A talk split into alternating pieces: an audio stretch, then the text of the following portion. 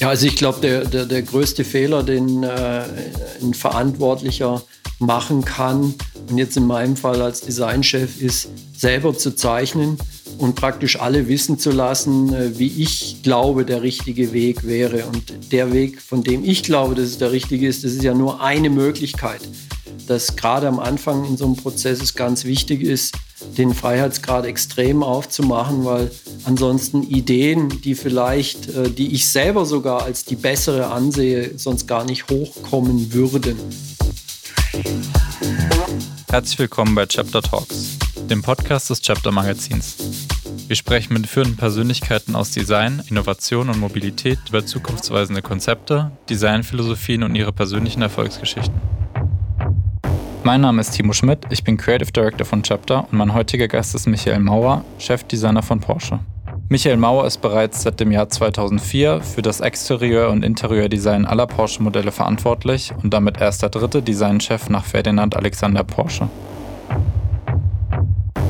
Hallo Herr Mauer. Hallo, grüße Sie. Vielen Dank, dass Sie heute die Zeit finden, mit mir in diesem Podcast zusammenzukommen und zu sprechen. Wo erwische ich Sie denn? Ja, ich sitze in Weissach, äh, in mhm. unserem Gebäude, in einem Raum. Also ich bin praktisch nicht heute nicht im Homeoffice, sondern im mhm. Office. Das heißt, normalerweise sind Sie im Homeoffice gerade. Naja, das ist auch jetzt in den heutigen Zeiten, äh, finden ja viele Besprechungen über Teams oder Skype statt. Mhm. Und wenn ich so einen ganzen Tag Besprechungen äh, äh, virtuell habe, dann bleibe ich schon auch mal zu Hause. Aber das Designgeschäft ist ja immer noch auch mit physischen Modellen. Und das lässt sich dann äh, nicht so alles im Homeoffice machen. Vor einigen Wochen habe ich mit Gordon Wagner auch schon ein Gespräch geführt und war jetzt bei der Vorbereitung auf dieses Gespräch heute sehr verblüfft, dass Sie ja tatsächlich eine ganz ähnliche Passion haben oder hatten. Denn wie ich gelesen habe, wollten Sie Surflehrer und auch Gordon Wagner ist gesurft oder surft sogar noch. Ähm, das fand ich relativ lustig, dass Sie da so als Kollegen so eine ähnliche Passion haben. Als Gesprächseinstieg können Sie sich das irgendwie erklären. Sie wurden sicherlich schon mal darauf angesprochen, wie ich Ihren Blick entnehmen kann. Naja, das, äh, ich sag mal, für mich, äh, und so ist es beim Gordon wahrscheinlich auch, das Thema Sport einfach der Ausgleich zu unserem Job ist. Und man weiß ja auch, äh, ich sag mal, wenn man bei solchen sportlichen Tätigkeiten das Gehirn in einer Grundaktivität hält, aber eben nicht mit dem, was man eigentlich im Beruf macht, beschäftigt, dass man am Ende des Tages etwas kreativer ist. Also ich glaube, da hat jeder so seine Philosophien und Strategien und in dem Fall scheint es beides mal sich auf das Thema Sport zu konzentrieren. Mhm, bei Ihnen ist es ja dann auch nicht zum Beruf geworden, äh, diese Liebe zu diesem Sport. Ähm, wie ich gelesen habe, hatte das auch mit Ihrem Vater zu tun. Ja. Ähm, können Sie dazu was erzählen? Ja, also äh, ich sag mal, mein Vater hat es äh, strategisch äh, sehr geschickt eingefädelt, dass er gesagt hat, als Skilehrer und als Surflehrer kannst du ja dein eigenes Geld verdienen.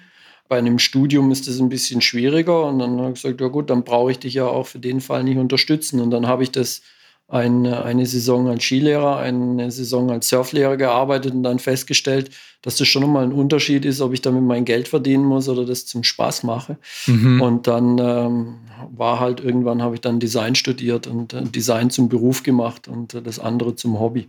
Das heißt also eigentlich erst aus einer rationalen Entscheidung äh, entstanden, diese, äh, dieser Wechsel und dann kam, kam die Emotion wahrscheinlich relativ schnell danach. Ja, ich sag mal, äh, das sind natürlich, äh, mich hat äh, sonst auch schon das Thema Design oder Gestaltung an sich natürlich interessiert. War jetzt nicht so, dass das vollkommen außerhalb des Spektrums war.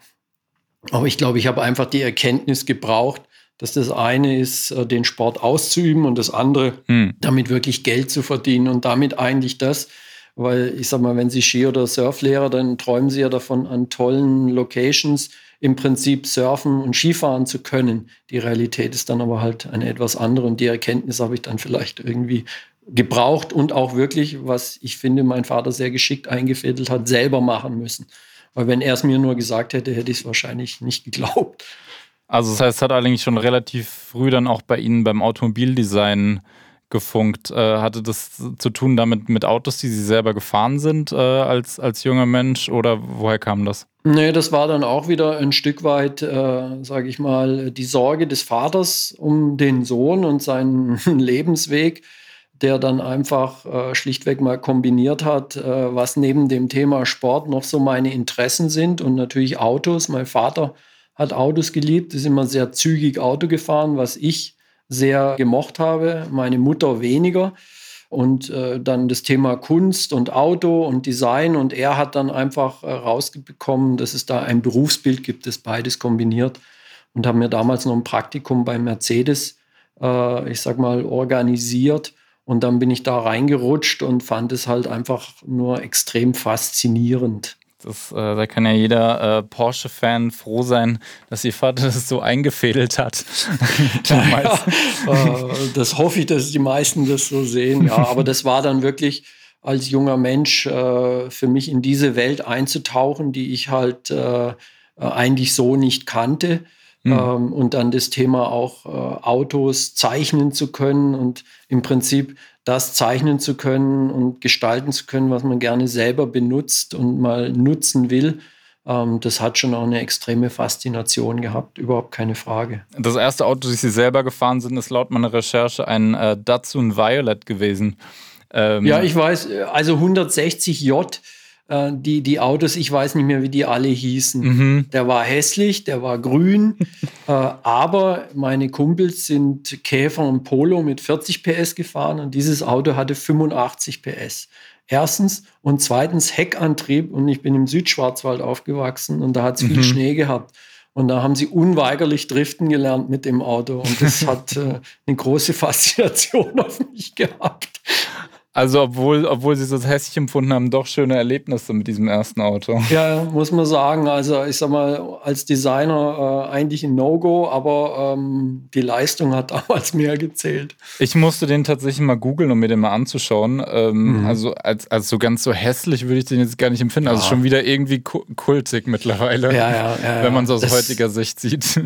Der war auch nicht, aber er war, er war außen war so ein grün Metallic und innen war so ein, so ein braun Beige. Das war schon eine, eine, aber ich sag mal, der Zeit entsprechende Kombination. Mhm. Was steht denn jetzt bei Ihnen in der Garage? Naja, gut, äh, dadurch, dass ich für Porsche arbeite, äh, ich natürlich das Glück habe, diese Autos fahren zu dürfen, zu müssen, zu können. Mhm. Als Dienstwagen habe ich eigentlich jetzt in letzter Zeit bin ich immer Panamera gefahren.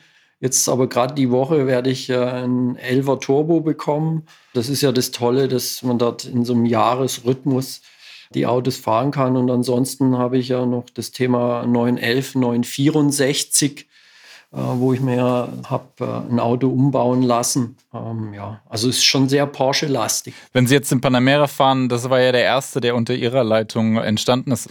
Jetzt, wo Sie eine Weile, eine Weile gefahren sind, gibt es da dann Elemente, die, wo Sie mit der Zeit sagen, dass wenn es das Update gibt, ist das, was ganz oben auf der Liste steht? Ich sag mal, erstens äh, ist es in Anführungsstrichen fast egal, was es für ein Porsche ist weil es halt wirklich Autos sind, die auch so wie ich Auto fahre, wie das Handling von so einem Auto ist, wie straff, wie der um die Ecke geht. Es ist eigentlich äh, wurscht, welches Auto das ist. Es ist äh, damals, das war erste Generation äh, Panamera, jetzt ist ja schon die zweite auf dem Markt. Mhm.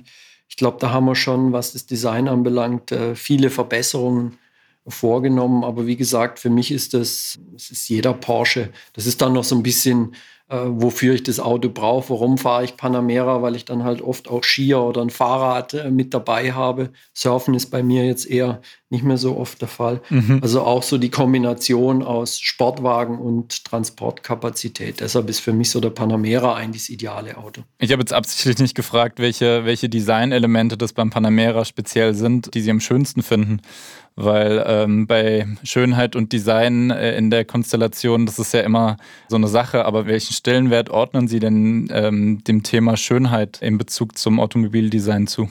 Naja, ich glaube, äh, das ist äh, letztendlich, wird Sie jetzt nicht überraschen, sage ich, das entscheidende Kaufargument. Es muss natürlich in der Folge muss auch alles andere stimmen. Also die Erwartungshaltung, was jetzt in dem Fall von Porsche die Performance anbelangt, die Qualität, die bei so einem Preispunkt natürlich einfach erwartet wird. Das Thema, wie ein Händler mit ihnen umgeht. Aber am Ende des Tages ist es, glaube ich, schon das Thema Design, was diesen Kaufwunsch und, und diese Begehrlichkeit auslöst. Und wenn wir jetzt äh, natürlich auch sagen, so Technologien werden vergleichbarer. Wir haben natürlich auch Themen wie autonomes Fahren, all solche Sachen oder über Elektromotoren. Ich, äh, ich meine, vor, vor 20 Jahren 700 PS in ein Auto reinzubringen, war ein, ein technisches Meisterwerk äh, mhm. aus einem Verbrennungsmotor. Heute gibt es ja viele Autos, Elektromotoren, die haben über 1000 PS. Also so das Differenzierungspotenzial auf der technischen Ebene wird schwieriger. Ähm, deshalb glaube ich, wird das Design an der Stelle noch wichtiger. Ja, natürlich ist die, die, die technische Vorgabe ähm, ja immer da und als, als kommerzielles Produkt gibt es ja auch vom Markt her wahrscheinlich eine gewisse Erwartungshaltung. Inwiefern, wenn dann so ein Modell angefangen wird, wie muss man sich vorstellen? Gibt es ja erstmal ganz viele Ideen und man muss so ein bisschen unter den Designern, es ist ja ihre Aufgabe dann so ein bisschen rauszufinden, was wird unsere Kernidee für dieses Modell? Ja, ja, ich meine, es gibt so unterschiedlich, so zwei grundsätzlich unterschiedliche Themen. Das eine ist, dass sie den Nachfolger von einem Produkt machen, die nächste Generation. Oder eben jetzt auch, äh, was das sehr reizvolle bei Porsche äh, natürlich war bisher und hoffentlich auch noch in Zukunft sein wird, dass wir natürlich auch Produkte machen, die keinen Vorgänger haben und dann in Anführungsstrichen sie auf dem weißen Blatt Papier beginnen. Das mit dem weißen Blatt Papier ist natürlich, wenn Sie eine starke Markenhistorie haben und auch das neue Produkt auf den ersten Blick ein Porsche sein soll, natürlich, äh, ich sag mal, der Freiheitsgrad nicht so hundertprozentig ist. Aber ähm, ich meine, wie gesagt, Nachfolger, dann gibt es den Input vom Vertrieb. Was sind Kundenthemen, die beim aktuellen Modell nicht so gut ankommen, die gut ankommen? Was glaubt der Vertrieb in Zukunft und die Strategie, äh, welches Segment sich in, wie, in welche Richtung bewegt? Dann gibt es natürlich neue technische Vorgaben. Also am Anfang ist es wirklich ein Sammeln der Randbedingungen, wo aber immer der Designbereich mitspricht, weil natürlich jede Veränderung auch auf der technischen Seite eine Auswirkung auf die Proportionen des Designs hat. Also das ist immer so diese Briefing-Phase, die frühe Phase und irgendwann ist dann das technische Layout äh, gefixt. Äh, es ist klar, dass es dieses oder jenes Modell wird. Eben wie gesagt, entweder Nachfolger oder komplett neues Modell. Und dann beginnt eigentlich erst der eigentliche Designprozess. Und im Vergleich zu früher ist es so, dass eben der Designbereich schon von Anfang an ein starkes Mitspracherecht hat. Sie haben es ja gerade schon ein bisschen erwähnt, dass äh, diese Produkt- und Markenidentität auch teilweise vielleicht hemmend oder limitierend ist. Äh, wenn man sagt, wir, wir designen einen Porsche, dann kommt da ja auch eine gewisse Erwartungshaltung mit. Aber wie, wie meistern Sie dann diesen Spagat zwischen Tradition, neuen Ideen, neuen Designansätzen? Also das ist für mich, das sind zwei ganz wichtige Aspekte. Das eine ist, dass wir ja vom Vorstand auch das Vertrauen haben und ein Budget, uns äh, unabhängig von jeglichen Serienzwängen mit der Zukunft zu beschäftigen, ähm, was wir ja auch in, in unserem, äh, in der Veröffentlichung der Porsche anziehen, gezeigt haben, dass da eben sehr viel läuft, dass wir die Freiheit haben, in sämtliche Richtungen zu denken. Das ist das eine, dass sie sich halt mit der Zukunft beschäftigen können und das Zweite ist für mich immer so, wie stelle ich solche Teams zusammen, wo ich für mich äh, einfach sage, das Thema auf der einen Seite sehr erfahrene Designer, also Beispiel 911, eben möglichst Designer, die haben schon zwei oder drei Generationen gemacht und auf der anderen Seite ganz junge Designer, die noch nie einen 911 in ihrem Leben gemacht haben. Und aus dieser Kombination heraus, sie haben den Freiraum, sich mit Dingen zu beschäftigen, ohne jegliche Zwänge und dann haben sie in einem Team Menschen, die sehr stark verinnerlicht haben, wie ein Porsche aussehen muss und ganz junge Designer oder auch von anderen Marken, die zu uns kommen, die da überhaupt keine Belastung äh, haben, keinen Rucksack mit sich rumschleppen. Und daraus entsteht dann, finde ich, eine gute Balance zwischen die Vergangenheit zu respektieren, eine starke Markenidentität zu haben, aber die Designsprache auch ständig weiterzuentwickeln. Mhm. Es ist ja ein äh, ziemlich interessantes Bild gerade, was Sie auch von Ihrer Verantwortung gezeichnet haben, weil man sich eigentlich ja vorstellt, der Chefdesigner sitzt an seinem, an seinem äh, Reißbrett und zeichnet da oder malt da und, und, und spinnt Ideen. Aber was, wie Sie es beschrieben haben, ist ja eher, dass Sie auch die Talente äh, managen und eben so kombinieren, dass da am Ende das, das bestmögliche Ergebnis rauskommt. Ja, also ich glaube, der, der, der größte Fehler, den äh, ein Verantwortlicher machen kann, und jetzt in meinem Fall als Designchef, ist selber zu zeichnen und praktisch alle wissen zu lassen, äh, wie ich glaube, der richtige Weg wäre. Und der Weg, von dem ich glaube, dass es der richtige ist, das ist ja nur eine Möglichkeit. Dass gerade am Anfang in so einem Prozess es ganz wichtig ist, den Freiheitsgrad extrem aufzumachen, weil ansonsten Ideen, die vielleicht, äh, die ich selber sogar als die bessere ansehe, sonst gar nicht hochkommen würden. Hm. Also am Anfang wirklich dieses absolute Freiheitsgrad und dann natürlich in meiner Position schon derjenige, der das dann orchestrieren muss und äh, ja in Bahnen lenken. Aber meine Aufgabe ist vielmehr, diesen Prozess äh, ja zu orchestrieren, sage ich, oder zu kuratieren oder nennen Sie es, wie Sie es mhm. wollen. Aber bloß nicht tunlichst mich zu, selber zurückzuhalten, weil sonst wird es von Anfang an in eine Richtung gehen. Und eine Richtung, die mag gut sein, aber ähm, ob es die richtige ist. Bevor wir weitersprechen, ein Hinweis in eigener Sache. Auf unserer neuen Multimedia-Website www.chapter.digital sind ab sofort alle Medienkanäle von Chapter auf einer Plattform erlebbar. Der Chapter Talks Podcast, Chapter Video, Features rund um Design, Innovation und Mobilität sowie alle digitalisierten Printausgaben. Chapter.digital ist ab sofort online. Die dazugehörige App gibt es ab Anfang 2021 als Download im App Store.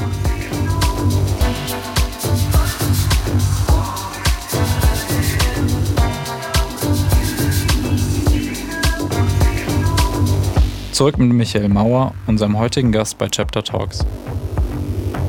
In allen Entwürfen von Porsche ist so ein gewisser Purismus immer präsent und diese Entscheidung für diese puristische Formensprache, inwiefern hat die denn was damit zu tun, dass man schon von Anfang an versucht, eine gewisse Zeitlosigkeit zu erreichen? Ist, das, ist diese Zeitlosigkeit eher dann am Ende ein Effekt von einem generell guten Design oder denkt man das von Anfang an mit? Ich sage mal zu beidem äh, ja. Also ich glaube, ich persönlich der Überzeugung bin, dass dieses Thema Zeitlosigkeit äh, generell ein Merkmal von gutem Design ist, weil das auch ja eine Art Nachhaltigkeit ist. Dass, wenn das Design gut und äh, langlebig ist, äh, ich auch das Produkt gerne lange benutze und nicht sofort wieder wegschmeiße sozusagen, was jetzt bei einem Auto eh eher weniger der Fall ist. Aber ich sag mal, es ist auch Teil der Markenidentität und, und ich sag mal der Kultur von Porsche. Wenn man sieht, wo Porsche eben herkommt, war es schon immer so dieses Thema technisch, leistungsmäßig, braucht sich in Porsche nicht zu verstecken, aber es ist eben auch keine Marke, die das jetzt im Design so aggressiv nach außen tragen muss. Also eher eine gewisse Zurückhaltung und da gehört für mich schon auch eine sehr klare, reduzierte, sogar eher puristische Designsprache dazu. Und ich glaube auch eben für eine Differenzierung, das ist, gehört einfach zur Marke Porsche und macht auch äh, eben genau deshalb für, für, für Kunden attraktiv, wie es sicherlich genauso Kunden gibt, die sagt, äh, ihnen ist es zu wenig expressiv. Äh, aber da gibt es ja dann andere Marken, die das bedienen äh, wo Sie gerade sagen, äh, Expressivität, wie ähm, schafft man das denn innerhalb von diesem generellen, eher, wie ich es jetzt genannt habe, puristischen Ansatz, trotzdem jedem, jedem Modell so eine Palette an Charakteristika zu verleihen? Also ich sag mal, wir haben in unserer Designstrategie äh, oder ich sag mal, gibt es einfach Designprinzipien und da unterscheiden wir zwischen Elementen, wo wir sagen, die kreieren Markenidentität, die sollte unabhängig von der Antriebsquelle, unabhängig von, ist es ein SUV, ist es ein Sportwagen, ist es ein Zweisitzer, ein Viersitzer. Das sind so Grundelemente, wo wir sagen, die sollte jeder Porsche haben. Und da ist zum Beispiel eben auch die Art der Flächenbehandlung, wo wir sagen, das sind nicht tausend Sicken und noch eine Linie, sondern es ist eine Hochspannungsfläche. Also die Spannung entsteht mhm. durch die Spannung in der Fläche. Und dann gibt es aber auch ganz klar Elemente, wo wir sagen, die geben dem jeweiligen Produkt ihre eigene Produktidentität. Das ist immer so, der Scheinwerfer ist so ein Thema, wo wir sagen, dort wollen wir bewusst spielen und dadurch eine Produktidentität schaffen. Und daraus, wir versuchen eben auf der einen Seite, erstens erkenne ich es, dass es ein Porsche ist. Das ist sicher das übergeordnete Ziel. Aber ich will eigentlich auch gleichzeitig noch jedem Auto so ein Stück weit seine eigene Charakteristik in der Porsche-Familie mitgeben. Und das ist eben, wie gesagt, haben wir ein Stück weit definiert, was sind die Areale, wo wir das machen und wo sind Areale, wo wir sagen, da können wir schon auch variieren, aber der Grundzug bleibt eigentlich, ist in allen Modellen erkennbar. Wenn es hier um Charakteristika gerade schon geht, muss man dann mhm. natürlich den 911er erwähnen, weil wahrscheinlich jede zweite Person oder vielleicht sogar noch mehr Menschen, denen man den Begriff Porsche zuwirft, wahrscheinlich als erstes an, an dieses Modell denkt. Haben Sie schon mal darüber nachgedacht, hier noch einen extremeren Eingriff zu machen, als man den bisher erlebt hat? In, die, in das Gesicht des, des 911ers sozusagen? Naja, ich sag mal, in so einer frühen Designphase, äh, wieder, äh, was ich vorhin gesagt habe, äh, ein Stück weit gibt es keine äh, Limitierung. Viele junge Designer, die stellen das in Frage. Da sind, entstehen 911er Fronten, die haben ganz andere Scheinwerferformen, die haben mhm. ganz andere Kotflügelformen. Das inspiriert dann auch äh, natürlich, äh, selbst wenn jetzt der Elver, wie er jetzt wieder auf der Straße ist, auf den ersten Blick eine hohe Ähnlichkeit mit dem Vorgänger hat, aber hilft eben auch doch, das Thema an sich weiterzuentwickeln. Aber der Elver ist natürlich, das ist schon so das Herz unserer Marke und von der Philosophie her, glaube ich, ist es nicht das Produkt, was jetzt besonders geeignet wäre, um, ich sage mal, disruptive mhm. äh, Designschwenks äh, zu machen. Und auch, wenn Sie halt eine Marke haben, die auch, äh, ich sage mal, äh, ja, stark ist, kaufen die Menschen natürlich das Auto auch, weil es ein Porsche ist. Und deshalb muss er ja auch eine Verbindung mit dem Vorgänger haben. Aber der 911 ist da schon was Besonderes und äh, wie ich finde, schon eine der schwierigsten Aufgaben, ja. Auf jeden Fall, ja. Der 911er ist ja für viele so der absolute Inbegriff eines Luxuswagens. Ähm, wie, wie, wie geht es Ihnen da mit diesem Luxusbegriff? Fühlen Sie da eine Veränderung in letzter Zeit? Was bedeutet Luxus für Sie im Design für eine Automarke? Ja, also ich finde, ich muss jetzt, ich persönlich finde den Begriff Luxus im Zusammenhang mit Porsche eigentlich nicht so passend. Luxus für mich ich sag mal, äh, durchaus auch so Assoziationen hat, die ähm, ein bisschen so an dem Kern unserer Marke vorbeigehen.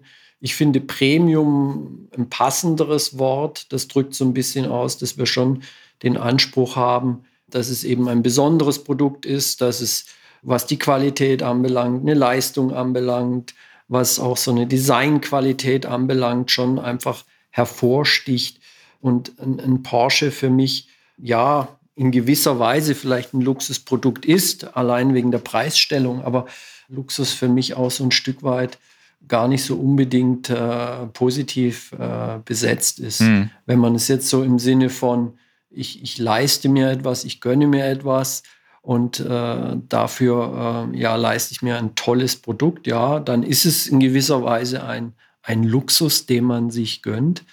Aber auch wiederum Teil unserer Marke ist eben, dass das wir trotz allem versuchen im, im Design das nicht über Dekoration oder weiß ich nicht was jetzt, ich hätte beinahe gesagt goldene Wasserhähne, ähm, das nach außen zu tragen, sondern dass es eigentlich auch die inneren mhm. Werte sind. Also die Marken, das Markenbild äh, von Porsche finde ich persönlich ja, strahlt auch was anderes aus, jetzt für mich von, für, im, im Blick von außen auf jeden Fall.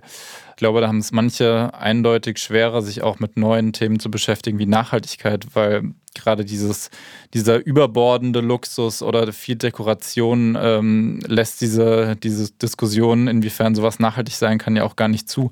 Ähm, welche Ansätze gibt es da bei Porsche ähm, zum Thema Nachhaltigkeit? Ja gut, das Thema Nachhaltigkeit, ob das jetzt das Thema ist, äh, wie in unserer Produktion, äh, ich sag mal, wo, wo der Strom herkommt, das Thema auch jetzt beim Taycan auch Materialien äh, verwendet werden, die halt recycelt sind.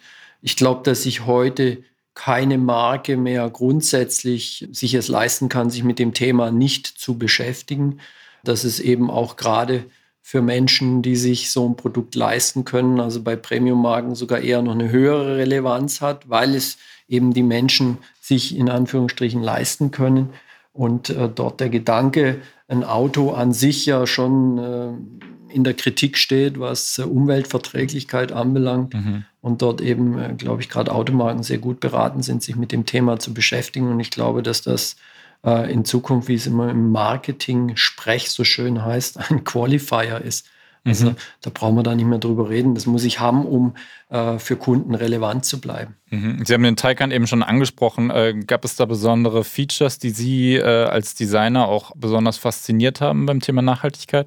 Na ja, gut, wir haben, äh, es, es, gibt ja auch, äh, ich sag mal, das vegane Interieur oder das Thema, dass Sie natürlich momentan noch mit einer Premium-Automarke immer automatisch das Thema Leder äh, verbunden ist, als, kann ich jetzt mal sagen, Naturprodukt.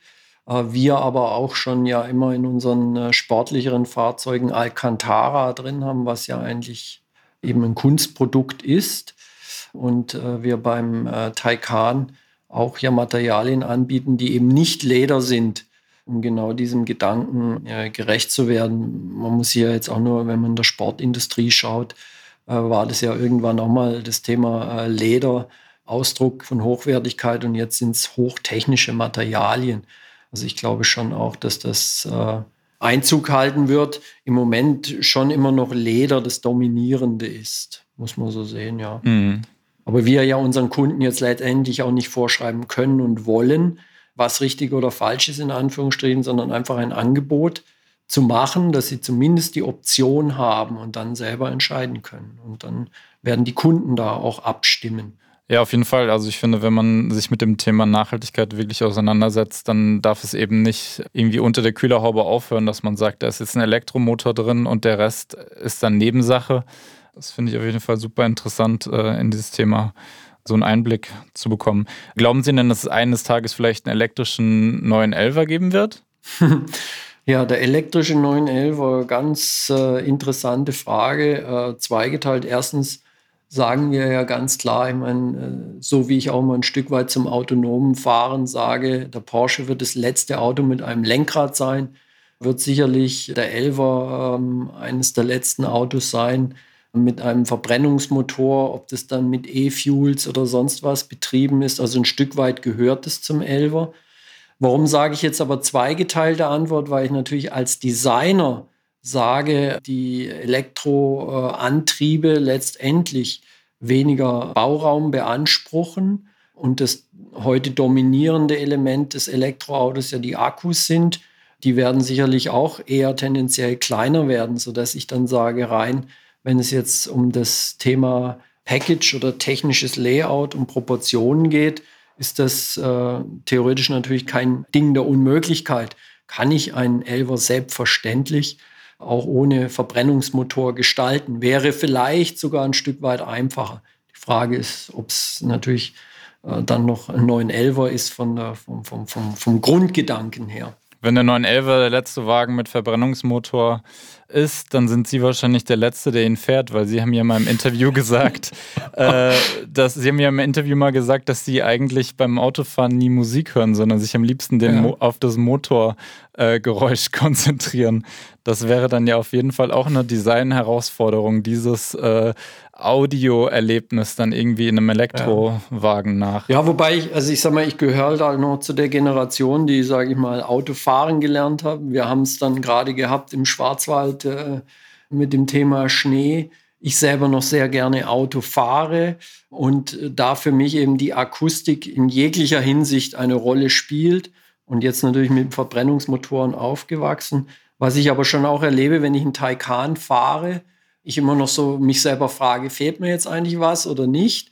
Was aber dann passiert, ist, dass ich natürlich alle anderen Geräusche, die ja auch mit dem Fahrzustand des Fahrzeugs etwas zu tun haben, ob das jetzt in der Kurve, ich sag mal, das Thema äh, von den Gummis her äh, und andere Dinge intensiver wahrnehme. Also ich bin ja immer noch so für mich selber äh, am Erleben, fehlt mir jetzt eigentlich was, beziehungsweise der Rest des Fahrerlebnisses ja fast intensiver wird was ich auch wieder klasse finde. Mhm. Ähm, aber das möchte ich auch nicht über Musik oder so äh, übertönt haben. Ich sage immer, ein Porsche ist halt Driving instead of Riding. Mhm. Fahren und noch nicht gefahren werden. Es gibt andere Marken, die eben eher das Gefahren werden wahrscheinlich in den Fokus setzen. Ja, Sie beschreiben ja Autofahren ganz schön auch oft als so multisensorielles Erlebnis. Wir haben in unserem letzten Podcast mit äh, Cecil Tolas gesprochen, eine Geruchsforscherin und äh, Künstlerin. Dabei haben wir uns auch unterhalten über das Thema, wie riechen Autos. Mhm. Es gibt ja immer dieses Gerücht, oder vielleicht können Sie uns aufklären, ob es ein Gerücht ist oder nicht, dass der Geruch eines neuen Autos auch in einem ganz eigenen Prozess mit designt wird. Können Sie dieses Gerücht widerlegen oder erklären? Naja, ich sag mal, erstens äh, das Thema Geruch, äh, ich sag mal, es sind die, die ganzen Sinne, das, das beginnt wie öffnet eine Tür oder wie hört sie es an, wenn die Tür zufällt. Äh, wo ich ja sofort eine Assoziation habe zum Thema Qualität. Es ist das Thema Haptik, wie fasst sich etwas an und natürlich auch, wie riecht es. Ich meine, allein, äh, ich sage, ich habe ja auch einen alten Elver, da riecht es halt immer ein bisschen stärker noch nach Benzin und Öl und das natürlich auch entweder positiv oder negativ besetzt ist. Also ist das Thema, wie riecht es in einem Auto, auch wichtig, weil es eben zu diesem Gesamteindruck eine große Rolle spielt. Und äh, jetzt kann ich mal sagen, das wird äh, meines Wissens, weiß ich jetzt nicht, wir, wir designen das oder gestalten das nicht aktiv. Aber auf der einen Seite haben sie ja dieses, diesen Effekt dieses Foggings, dass die Kunststoffe ausdünsten, was ja auch äh, ein gesundheitliches Thema ist. Das, da ist Porsche sehr intensiv hinterher, dass dort eben, äh, was diese Kunststoffe anbelangt, das Thema eben äh, auf ein Minimum reduziert wird oder nicht auftritt. Und beim Leder weiß ich nur, dass wir sehr darauf achten, wo das herkommt und dass es, ich sage mal, maximal natürlich behandelt ist. Und daraus natürlich auch ein Stück weit ein, ja, in Anführungsstrichen Geruch entsteht, der, ich sag mal, nicht über künstliche Aromen und so übertüncht wird, ja. Herr Maurer, damit wären wir schon am Ende der Zeit angelangt. Das ist wie im Flug vergangen, dieses Interview. Vielen Dank für die interessanten Einblicke in die Marke Porsche und Ihre Designarbeit. Vielen Dank nochmal für die Zeit und alles Gute. Sehr gerne, vielen Dank und äh, waren sehr interessante Fragen. Danke Ihnen. Tschüss. Das war die heutige Episode des Chapter Talks Podcasts. Mein Name ist Timo Schmidt und ich bedanke mich im Namen des gesamten Chapter-Teams fürs Zuhören. Wir würden uns freuen, wenn Sie unseren Podcast-Kanal abonnieren, teilen und kommentieren. Regelmäßige Updates und multimediale Features rund um die Themen Design, Innovation und Mobilität finden Sie auf www.chapter.digital und auf Instagram. Dort finden Sie uns unter chapter.magazine.